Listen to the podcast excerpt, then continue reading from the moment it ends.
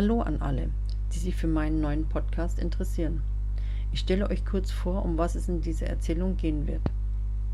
Es handelt von Celine Fabert. Sie ist eine liebenswerte junge Frau mit einem ganz normalen Leben.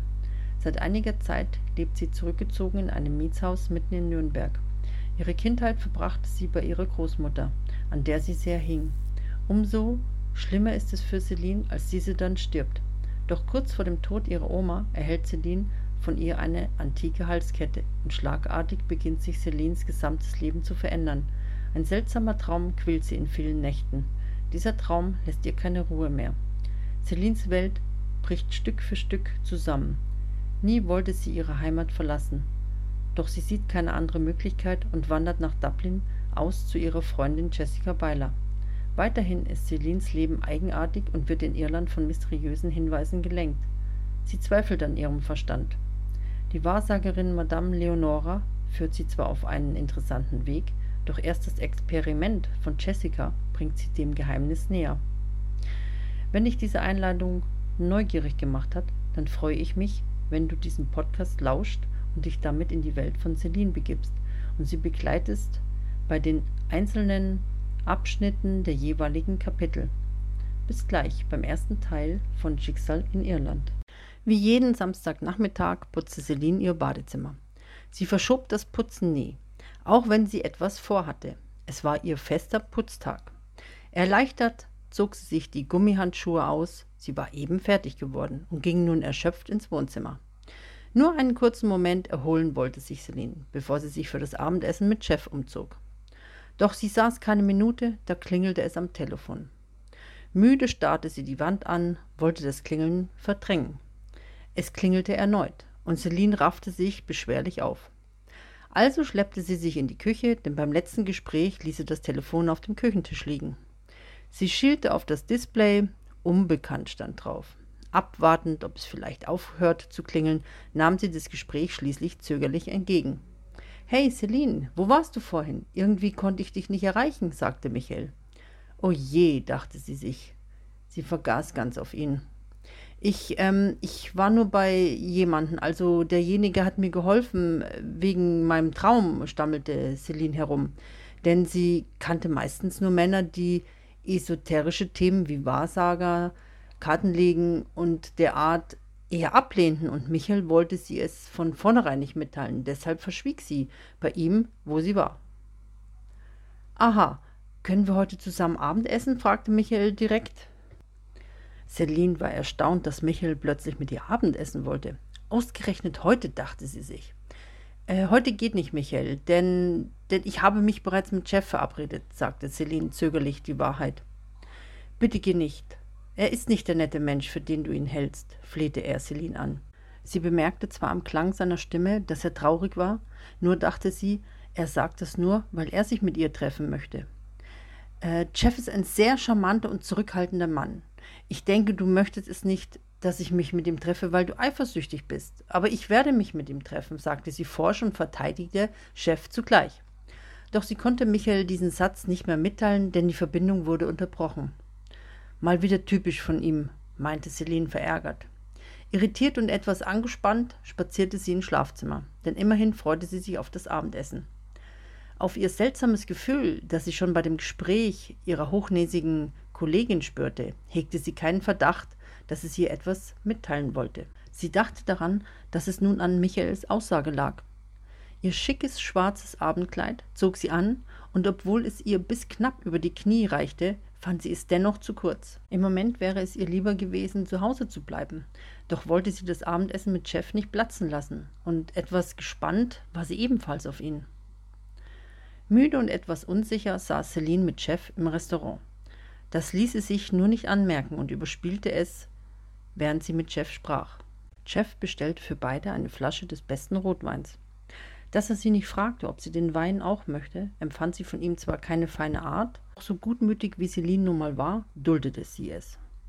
Es war ihr erstes Date seit langem. Sie wollte es nicht als solches aussehen lassen, denn eigentlich war es für sie nur ein Abendessen, mehr nicht. Wortkarg saßen beide am Tisch. Wie gut, als der Kellner mit dem Essen an den Tisch kam und es ihnen galant servierte. Ungeschickterweise fiel Celine die Gabel hinunter. als sie Platz für ihren Teller machte. Jeff und Celine bückten sich gleichzeitig, um sie aufzuheben. Plötzlich lag Jeffs Hand auf Celines Knie, und er sah sie mit starrem Blick an. Schnell schubste sie seine Hand beiseite, als wäre es nicht geschehen. Celine blickte beschämend zur Seite. Jeff verhielt sich so, als ob es aus Versehen passierte. Der Kellner tat ebenso, als bemerkte er nichts und servierte die Beilagen. Celine wurde sichtlich nervöser und wollte eigentlich lieber nach Hause, denn sie wollte nur Abendessen mit ihm. Aus Anstand blieb sie dennoch schweigend sitzen. Nach dem Essen, ohne dass sie viele Worte während dem gemeinsamen Abend mit Jeff wechselte, trank sie den letzten Schluck aus ihrem Weinglas und entschuldigte sich bei Jeff höflich.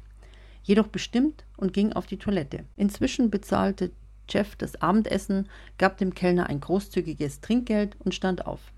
Celine kam aus der Damentoilette und kramte unterm Gehen in ihrer Handtasche nach dem Geldbeutel. Sie schritt mit ihren Stöckelschuhen den kleinen Gang zum Restaurant entlang, als unerwartet Jeff vor ihr stand und den Weg versperrte. Erstaunt sah sie ihn an. In seinen Augen spiegelte sich die pure Lust. Er ergriff ihren Arm und zog sie eng an sich. Eine Hand glitt unter ihr Abendkleid und seine Lippen setzte er spontan auf ihre. Bevor er noch seine Zunge in ihren Mund schieben konnte, wandte sie sich blitzartig ab, drückte ihn von sich und stieß ihn zur Seite.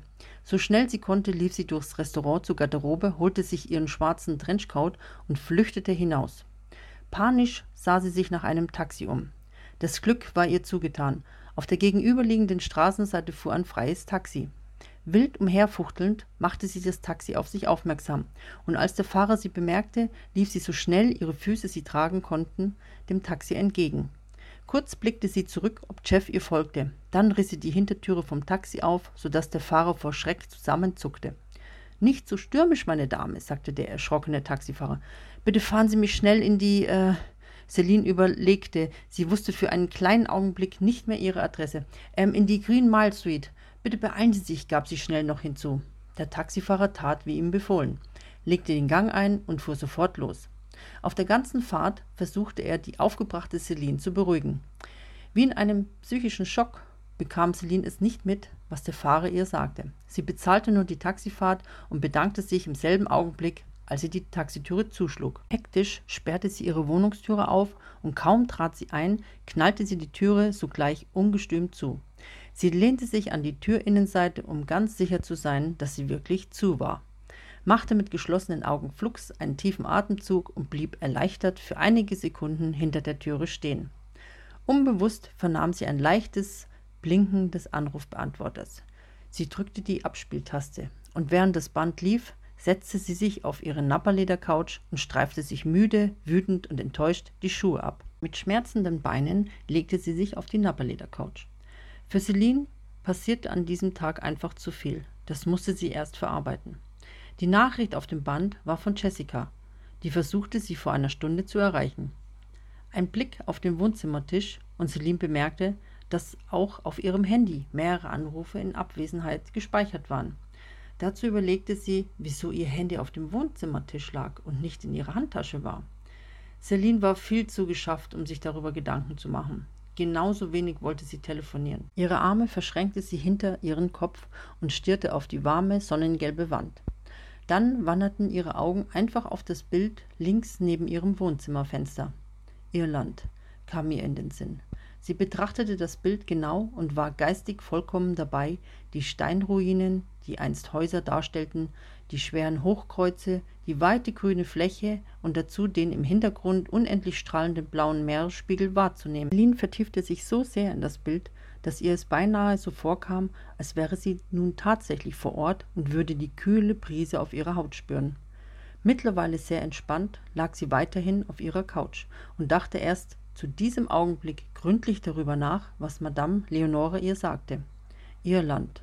Sollte das alles wahr sein mit ihrer Halskette? Und sollte sich dahinter noch Karma verbergen? Karma, was sollte das sein? Immer mehr fragte sich Celine nach dem Grund, weswegen sie hier nach Dublin ging und nicht anderswo. Natürlich, Jessica war bereits hier, doch hätte sie ebenso einen anderen Ort auswählen können. Und was es mit den Hinweisen auf sich hat, da handelte es sich offenbar um diese Megaparty, doch sicher wusste sie es nicht. Genauso gut konnte es nur Zufall sein. So viele Fragen schwirrten in ihrem Kopf herum. Celine gähnte. Sie wurde mit jedem neuen Gedanken schläfriger. Während sie nach Antworten suchte, fiel es ihr immer schwerer, die Augen offen zu halten, bis sie ihr ganz zufielen. In ihrem Schlummerzustand kamen ihr diese schrecklichen Bilder von dem Unfall wieder in Erinnerung. Ein eigenartiges Gefühl kam in ihr auf, dass irgendetwas nicht stimmen konnte. Sie ließ sich tiefer in dieses Gefühl fallen, setzte sich dadurch intensiver auseinander. Durch ein dumpfes Geräusch wurde sie gestört und erwachte.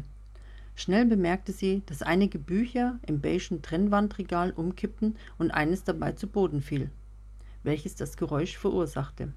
Lustlos stand sie auf, stackste apathisch zum Regal und hob das heruntergefallene Buch auf. Noch am Boden hockend sah sie ganz nebenbei auf das Cover. Als sie den Titel las, bekam sie einen Schreck. Der Liebe wegen in Dublin stand auf der Vorderseite des Buches. Sie konnte es nicht glauben. Es konnte unmöglich ein Zufall sein. Irgendwie fühlte sich Celine doch bestärkt durch diese Situation. Dann stellte sie das Buch und die umgekippten Bücher ordentlich ins Regal zurück. Dir hat dieser Podcast gefallen? Dann klicke jetzt auf Abonnieren und empfehle ihn weiter. Bleib immer auf dem Laufenden und folge uns bei Twitter, Instagram und Facebook. Mehr Podcasts findest du auf meinpodcast.de.